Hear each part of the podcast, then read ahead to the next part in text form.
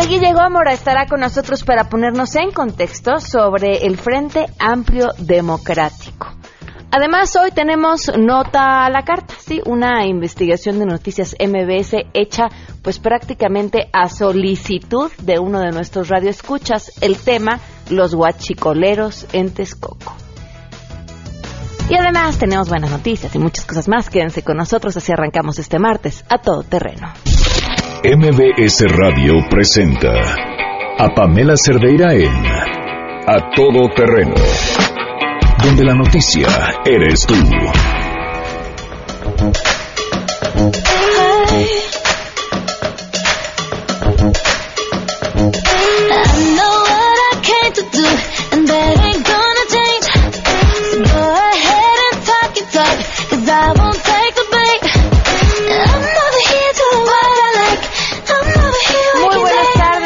A todo terreno, gracias por acompañarnos en este martes 27 de junio del 2017. Los invito a que se queden aquí hasta la una de la tarde, tenemos muchas cosas que comentar. Les decía, bueno, anunciamos como muy platillo eh, la, la nota a la carta porque hace unas semanas alguien de ustedes nos escribió justo cuando estaba mm, con mucha más fuerza el tema de los guachicoleros y nos escribió para contarnos lo que pasaba por la zona en donde se vive y la libertad con la que los huachicoleros están vendiendo pues prácticamente a la vista de todos en, en la carretera y, nos mandó esta información y por supuesto pues se hizo un trabajo de, de, investigación que vamos a estar compartiendo más adelante, un trabajo que hizo mi compañera Virginia de los Santos y que, y que más adelante informaremos. Les comparto esto y se los cuento porque así como nos llega esta historia, nos pueden llegar muchas otras y lo único que tienen que hacer es la manera más sencilla es el correo electrónico, porque hay forma de que se explayen y de que no se nos vaya a perder lo que nos tengan que mandar a todoterreno arroba mbs.com nos pueden llamar también al 5166125, también a quienes nos contactan a través de WhatsApp 5533329585, el, el Twitter y Facebook Pam Cerdeira, ahí también me, pueden encontrar. Gracias Armando Alvarado, Alfonso Palestina Morales, muchísimas gracias, Adriana Martínez, Víctor Manuel Alamillo, Bernardino Arroyo, Rosa Isela, muchísimas gracias por tus comentarios y tu mensaje, Enrique Viejo, María Lourdes Leal, Oscar Salas, Fernando Razo, eh, Jorge, a Olga también, a Magdalena le mandamos un fuerte abrazo. Gracias a todos por estar en contacto con nosotros. Vamos a iniciar con la información. Saludo a mi compañero Carlos Reyes.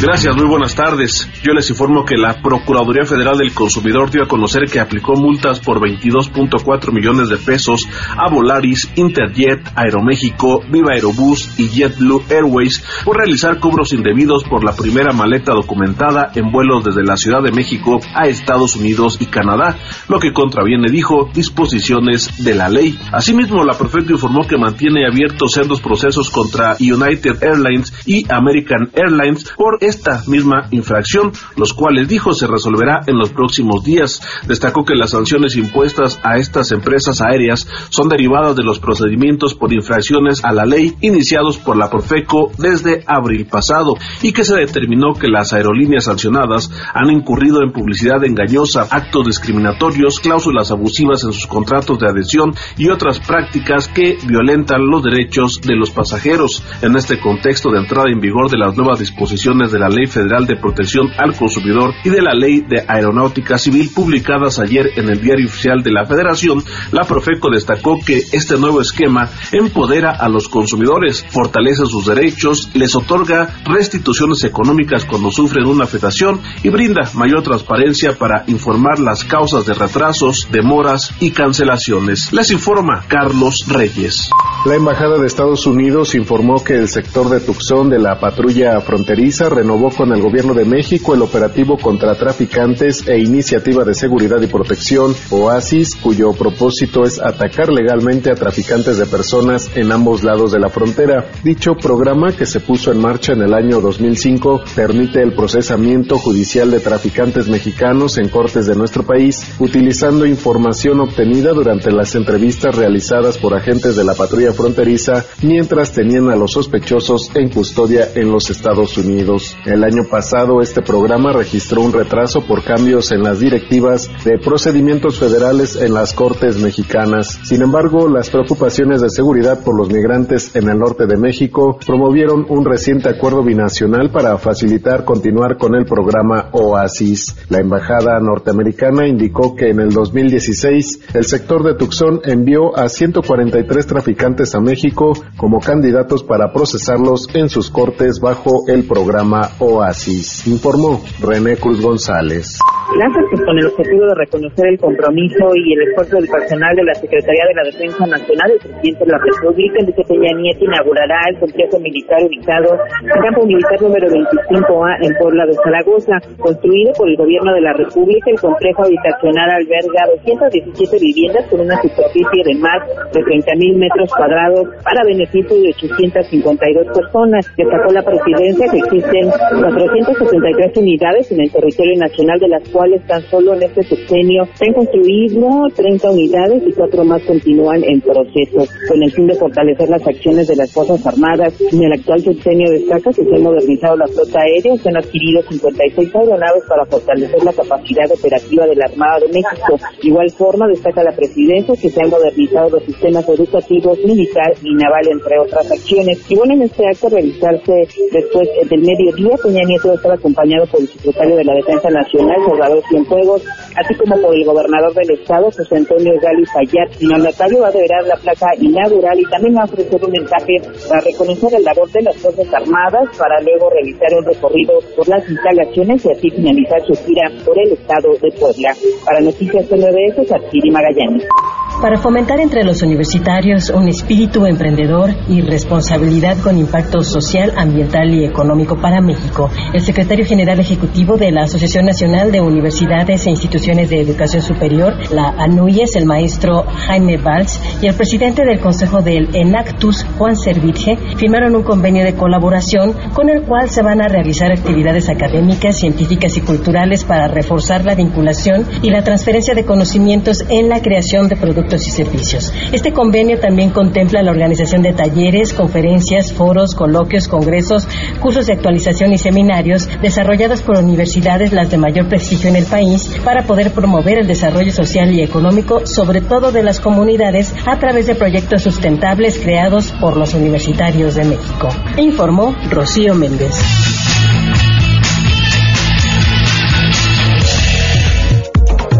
Y por supuesto, tenemos buenas noticias.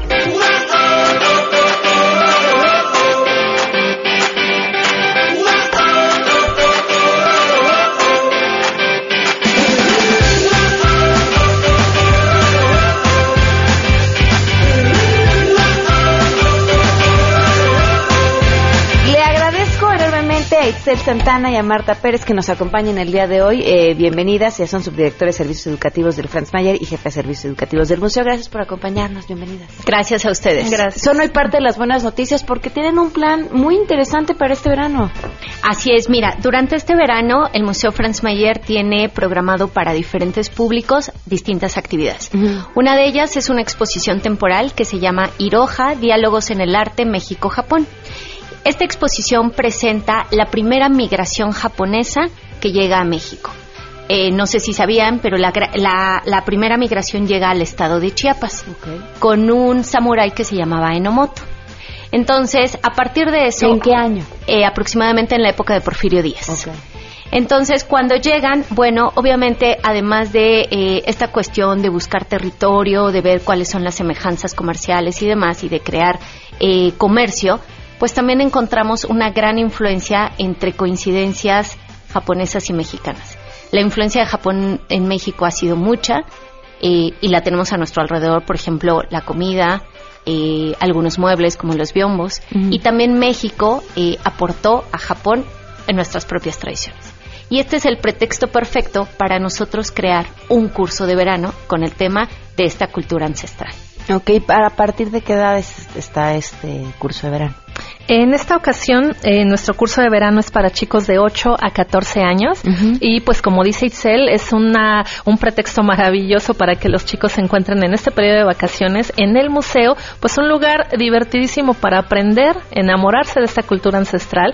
Y pues obviamente todo esto acompañado de actividades muy, muy divertidas. Veo que está dividido por semanas o cómo va? Así es. Mira, el curso de verano dura cuatro semanas, está dividido en cuatro módulos. Cada módulo incluye dos días, es decir, nuestro curso de verano es martes y jueves.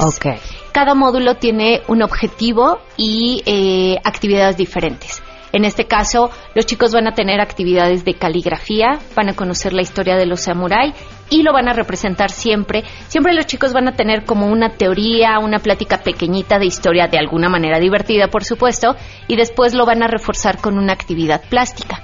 Entonces, por ejemplo, van a conocer la historia del samurái, ¿no? Estos guerreros japoneses que se ataviaban con unas vestimentas increíbles, seguramente súper pesadas, pero también eh, después ellos lo van a llevar a cabo, eh, van a dibujar su propio manga, que esta es una tira cómica que, a los niños les gusta mucho. Eh, el módulo, también vamos a tener un módulo de gastronomía, donde los chicos van a conocer las diferentes, los diferentes alimentos y ese día van a ser chef.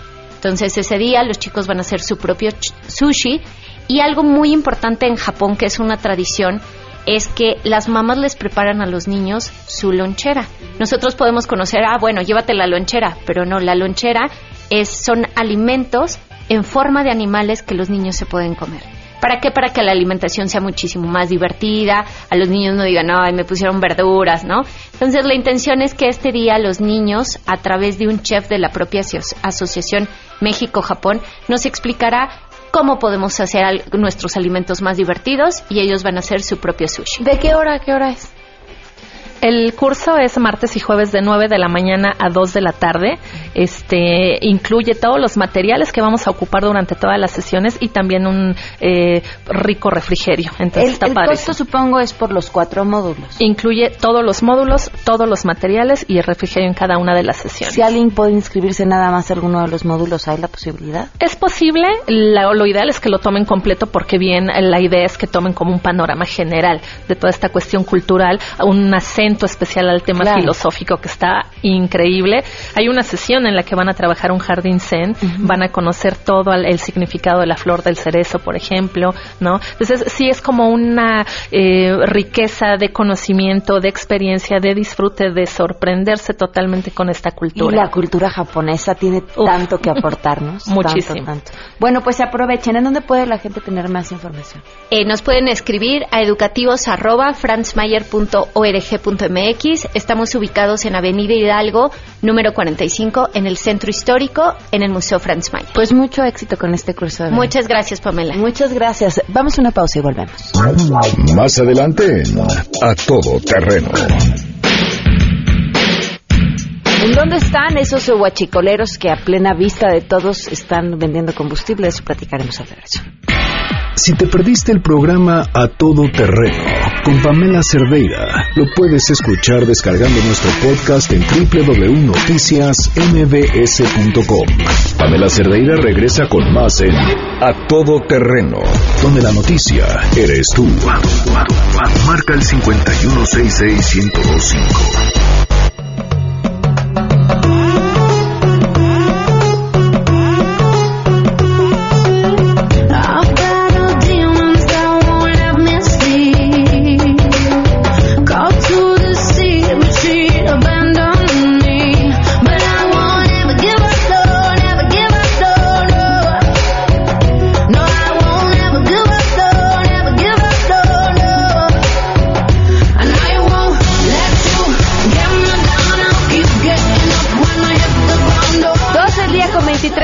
Continuamos a todo terreno. Le agradezco enormemente a Carla González que esté con nosotros. Bienvenida, ¿cómo estás? Muchísimas gracias, Pamela. Con mucho gusto de verte otra vez. Pues no paras, ya tenemos mucho que nos habíamos visto.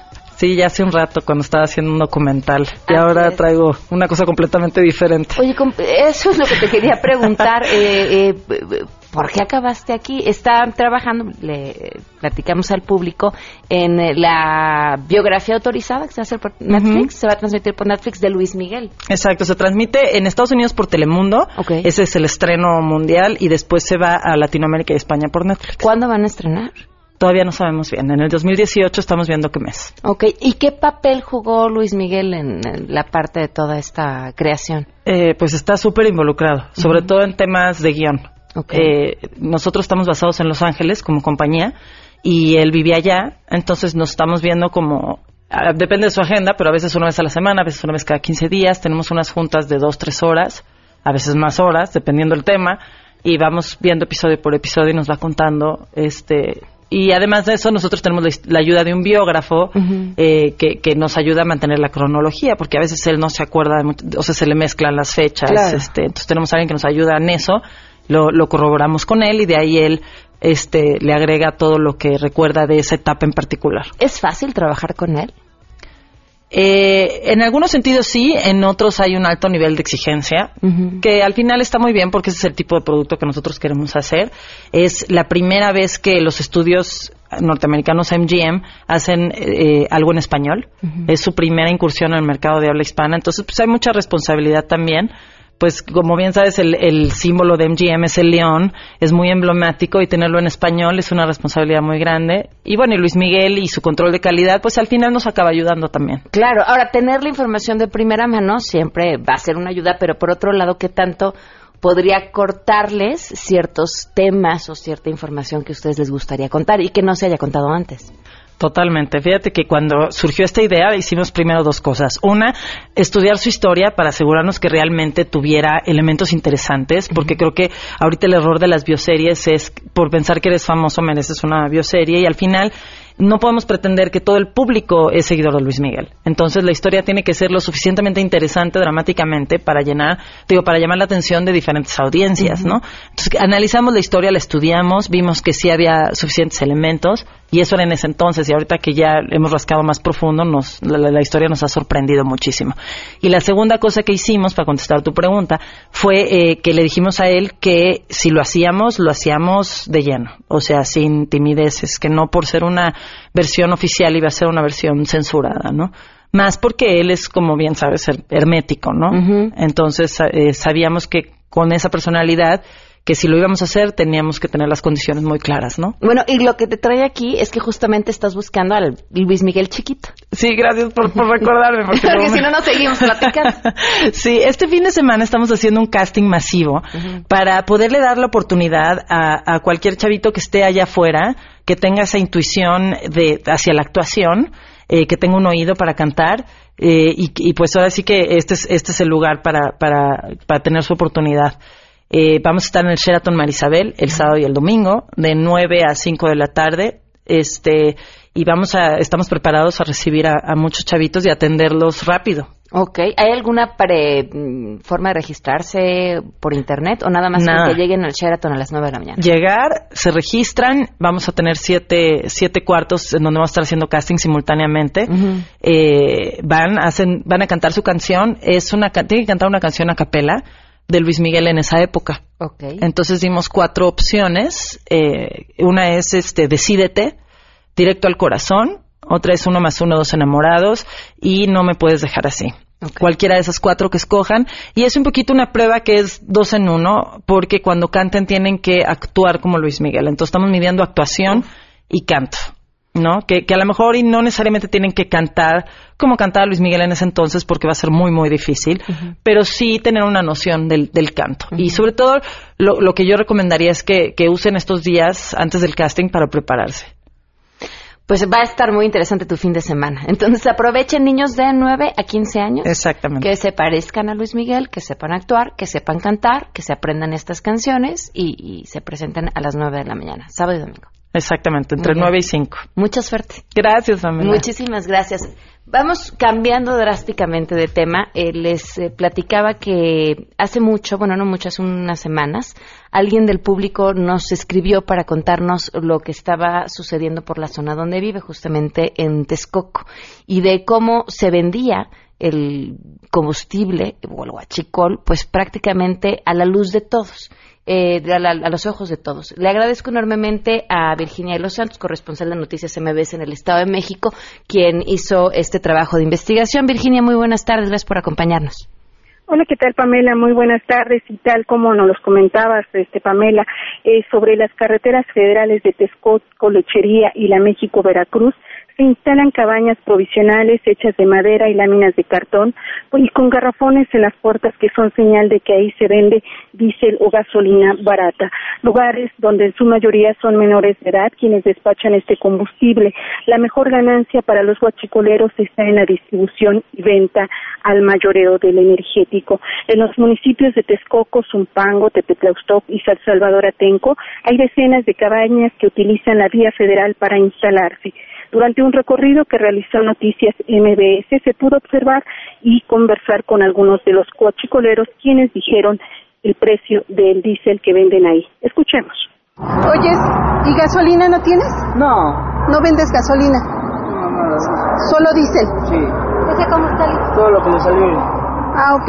Oyes, no, está bien. ¿Y este cuánto cuesta el diésel? Este, por 20, por 20 litros, ¿no? ¿Cómo lo vendes? Por 20 litros. ¿Cuánto cuesta?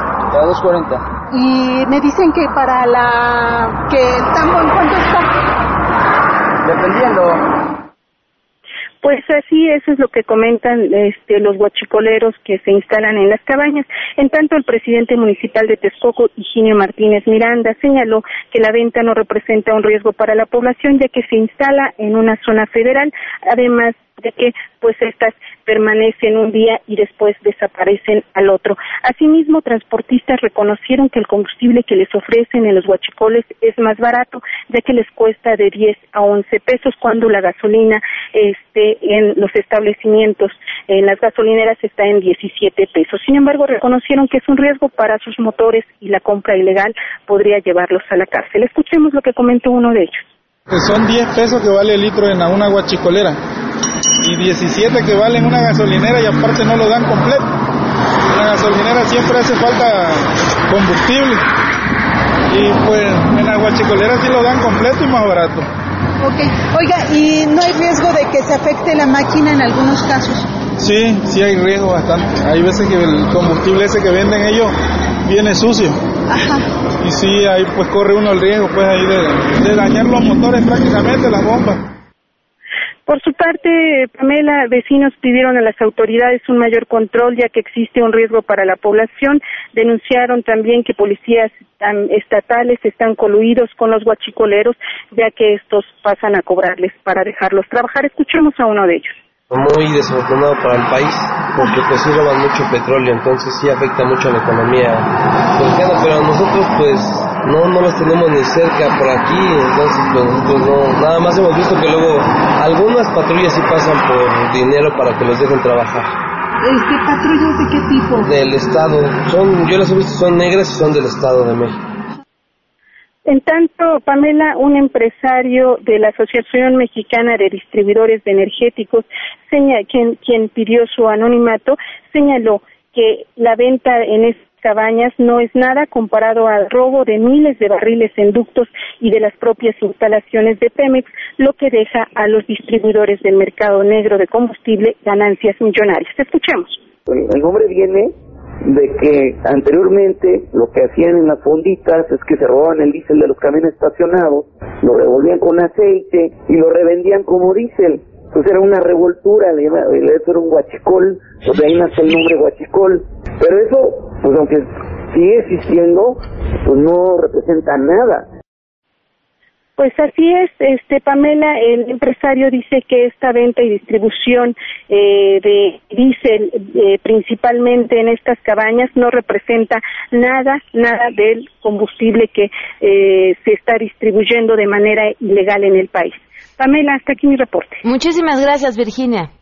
Hasta luego. Hasta luego. Pues sí, como bien dicen, la gran cantidad de combustible que se roba para la escala que es, sería muy poca la distribución en las pequeñas cabañas, pero sí, por ejemplo, en las gasolineras, en la industria, en, todo aquello que de por sí ya nos roban litro a litro, eh, imagínense cuánto de ese combustible por el que ustedes sí están pagando fue robado. 12 con 33, vamos a una pausa y volvemos. Pamela Cerdeira es a todo terreno. Síguenos en Twitter, arroba Pam Cerdeira. Regresamos. Pamela Cerdeira está de regreso en A Todo Terreno. Únete a nuestra comunidad en facebook.com. Diagonal Pam Cerdeira. Continuamos. Con 39 minutos. Estoy segura que el hombre que me acompaña en cabina lo han leído, los ha acompañado en algún momento de su vida en el que han bueno, que la literatura lo hace de manera maravillosa. Cuando uno dice, ¿para dónde volteo? ¿De dónde me agarro? ¿Quién me ayuda? Ahí está Walter Rizzo, hoy eh, con su libro bajo el brazo. Ya te dije adiós. Ahora, como te olvido, bienvenido. Gracias por acompañarnos. No, gracias a ti. Gracias. Bienvenido. Es, estábamos, bueno, estábamos platicando de otros temas eh, fuera del aire, pero pero vamos al, al que nos trae Sí. aquí, que es justamente este Sí. libro, en nada menor, ¿no? Porque después de atreverse a decir, termino con esto, que no me funciona, que no me sirve, Sí. que no me ayuda, eh, ¿cómo sacarte la espinita de, de quien, con quien compartiste? Si tienes la suerte de decirlo tú. Ajá. Y que no te manden a volar. Generalmente, no sé por qué es así, ¿eh? yo después de ver tantos años pacientes, generalmente es el otro. Eh, Mira, no es un problema menor, me parece una muy buena definición. Yo digo que el amor en nuestra cultura, como la manejamos en la cultura, sobre todo latinoamericana, ¿no? Eh, digamos occidental, es un, es un mal endémico, es un problema de salud, ¿sí? Eh, es, es un problema de salud porque mucha gente sufre, ¿sí? Es un problema de salud pública. Pero mira qué pasa con esto. Eh, ya te dije adiós, ahora como te olvido, cómo sacarse a Alex de la cabeza, el corazón. Y yo había puesto del bajo vientre, pero la editorial lo quitó. Porque uno se puede enamorar a los tres niveles, ¿no? Sí, claro. Entonces, mira que cuando una persona fallece, una, una, una persona muere físicamente, tenemos toda una ceremonia del adiós socialmente organizada, la misa, el velorio, el entierro, el luto. Pero cuando tú em, sufres un duelo afectivo, el otro o la otra, digamos el otro, el otro o la otra, no se muere, está en cuidados intensivos, por decirlo así. Y, y aparece un componente, además de que no te ayuda la sociedad porque no hay ritos para eso, tenés que inventar tu propio ritual. Hay un maldito ingrediente que hace que las personas que me estén escuchando ahora y sobre este tema saben a qué me refiero. Es la esperanza. La esperanza siempre la han puesto como una virtud. Eh, yo digo que no siempre es una virtud. Te A veces acabas es de una- definir como un pesimista. Sí. Como- yo digo que a veces es una pesadilla. Ajá. Imagínate si tú amaras a alguien que fuera un amor imposible y que tuvieras la esperanza de que puede que algún día se le caiga un ladrillo en la cabeza y diga te amo. ¿No es mejor la desesperanza ahí y aprender a perder de uno? Buda es desesperanza. Claro. Jesús es esperanza. ¿A quién elegimos? Pues a veces a Jesús y a veces a Buda. Eh, no soy religioso, pues soy espiritual, pero no religioso. Pero entonces la maldita esperanza lo que hace es que la persona no cierre la puerta, no cierre el ciclo, porque tiene la esperanza que de pronto vuelva o que de pronto la relación se organice de otra, de otra manera o que uno de los dos cambie. Hay gente que vuelve con el ex, ¿no? O sea, hay mucha gente que vuelve con el ex o con la ex. Ahora es la esperanza, pero ¿y los recuerdos? Porque a veces uno diría, bueno, ¿y si Están mejor sesgados. te borras lo Sí, que sea no, que te acuerdes y a Mira, partir de ahí olvidas? Algún día se va a inventar un aparatito como las películas de ciencia ficción que te lo metes en el oído y te olvidaste que el otro existe. Y se y acabó. valdría la pena. Yo digo, si uno se, si uno se borrara, gente- caería en lo mismo. Pero es que yo sí. Eh, pero uno podría enseñarle a la persona a no, a no caer en lo mismo, a, tener una relación más posmoderna. Es decir, más autónoma, más independiente, con, con un individualismo responsable, ¿sí? Pero... Sin codependencia. sin codependencia, sin dependencia, eh, te quiero y me quiero, te cuido y me cuido. Tú no eres lo más importante en mi vida. Tú eres muy importante. Pero tengo otras cosas. El amor no es el principal valor. A veces la justicia es más importante que el amor. A veces la libertad es más importante que el amor. A mí no me vengan a, a- a vender, eso que soy de los 60, n- no tanto, porque era un poco joven, pero de todas maneras me tocó los 60, peace, love y todo eso, pero que el amor es perfecto, que el amor no tiene límite, que el amor es, es omnipotente, que el amor es felicidad. No. El amor hay que sudarlo, hay que construirlo. Y como es una construcción social, histórica, también es una construcción personal. ¿De acuerdo? Entonces, este libro nace de unos 3.000, 4.000 pacientes que yo he visto sobre esto, que es mucho, más 2.000 pacientes que yo he supervisado. O sea, em, y he visto sufrir a la gente por esto de una manera impresionante. Y investigamos el tema y vimos que había seis etapas y vimos muchas cosas que son interesantes y sobre todo que no todo desamor es malo. Uno asocia la palabra de desamor con malo.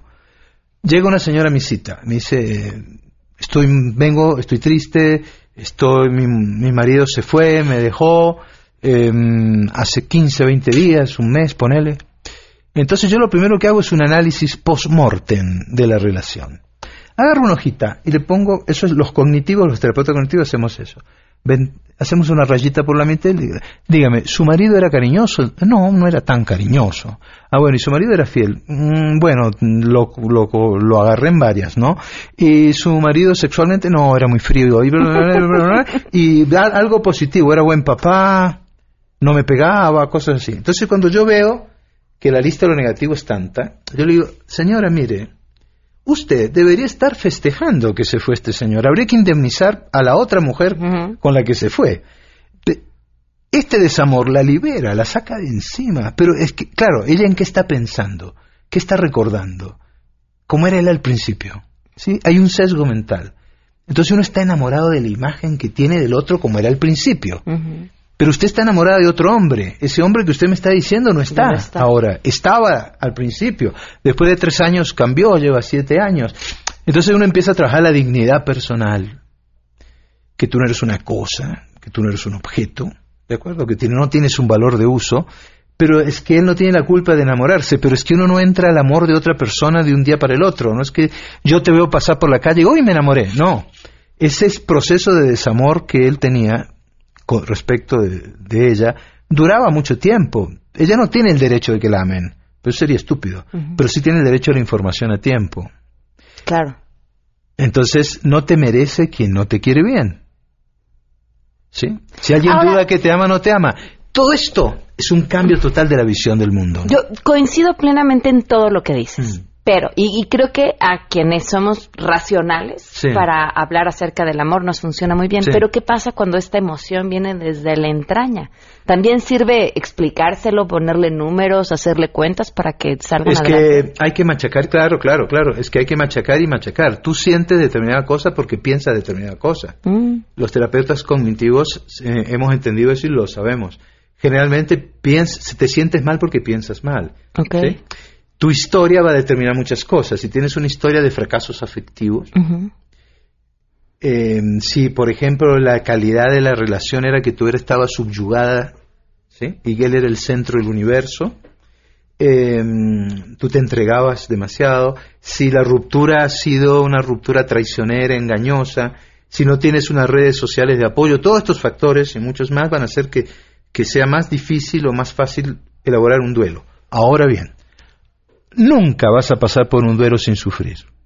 Bueno, si te sacas de encima un depredador o un maltratante, sí, pero en general, en general la gente que está elaborando el duelo, eh, pues hay gente que elabora un duelo en 30 segundos, me lo saqué de encima, ¿sí? o me la saqué de encima. Pero generalmente uno cuando elabora un duelo hay un sufrimiento, no sé, hay un sufrimiento útil, por decirlo de alguna manera, porque tú pasas por unas etapas y sales. ¿Y, somos tan predecibles que todos pasamos por las mismas etapas? No. Ok. No, hay gente, hay gente que se la saltea. Hay gente que se demora más que otra por las etapas, ¿sí? Pero nosotros hemos encontrado siete y no hemos encontrado más de esas siete. Ok. Si tú te quedas en la primera etapa, que es la etapa del aturdimiento, y te autoengañas, y, tu mecanismo de defensa, no pasó nada, ah, me separé, no importa. Entonces, que vos ves que es eso, pero que ha sido muy apegada, entonces es sospechoso. Es, es una ausencia de aflicción consciente, así se llama, y entonces el duelo se vuelve complicado porque no se procesa, se quedó ahí, se estancó. Y en la sexta etapa, la etapa de la depresión, cuando tú ya ves que no hay nada que hacer. Okay.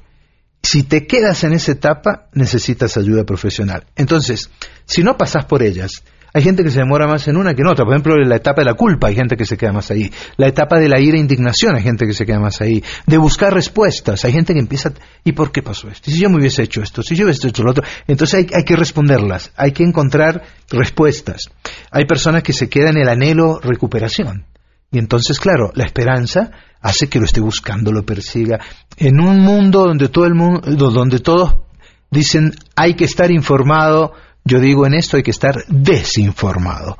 No sepa nada del ex, sáquelo del Facebook, sáquelo de todas partes, mátelo, pero no físicamente, sino virtualmente.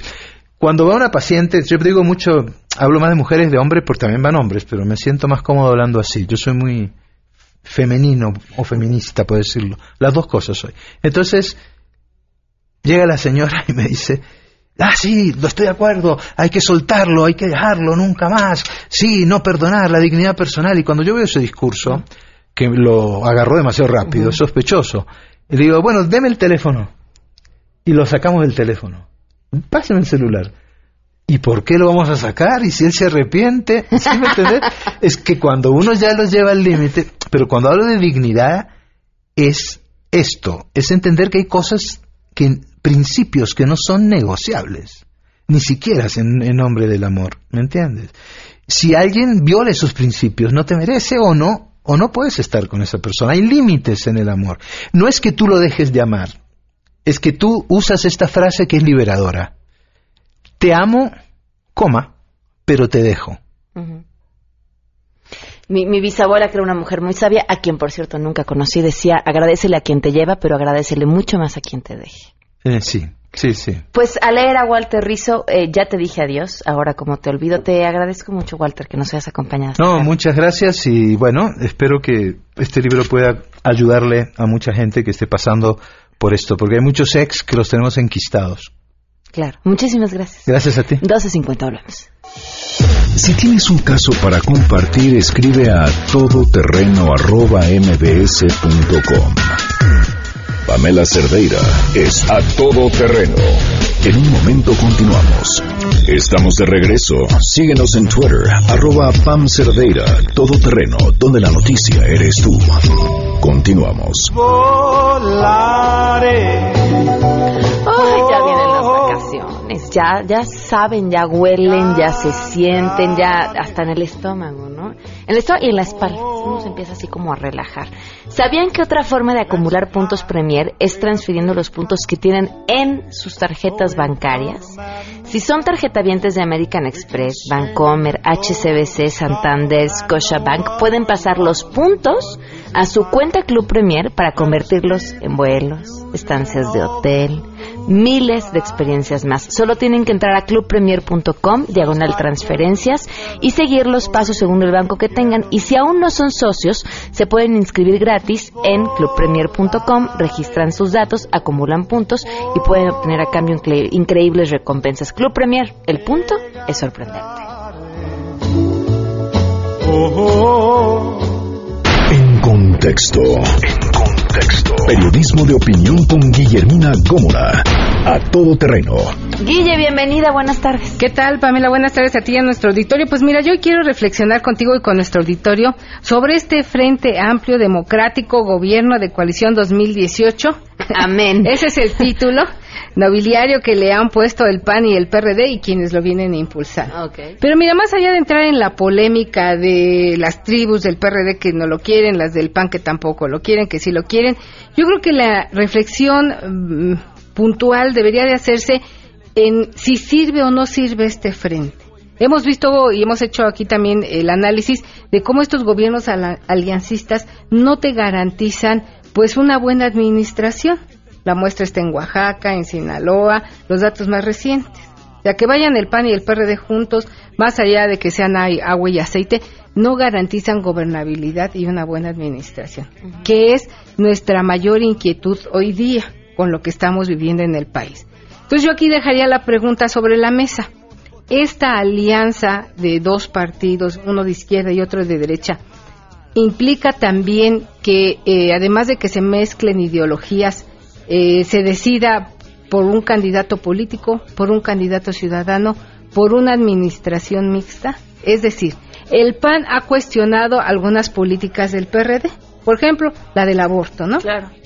El matrimonio igualitario. Eso quiere decir que si ellos deciden ir en este frente con el candidato que sea, ciudadano o de cualquiera de los partidos políticos, el PAN ahora va a respaldar las políticas del PRD y el PRD va a respaldar las políticas que ellos desde la óptica izquierdista catalogan de capitalistas de ultraderecha del PAN.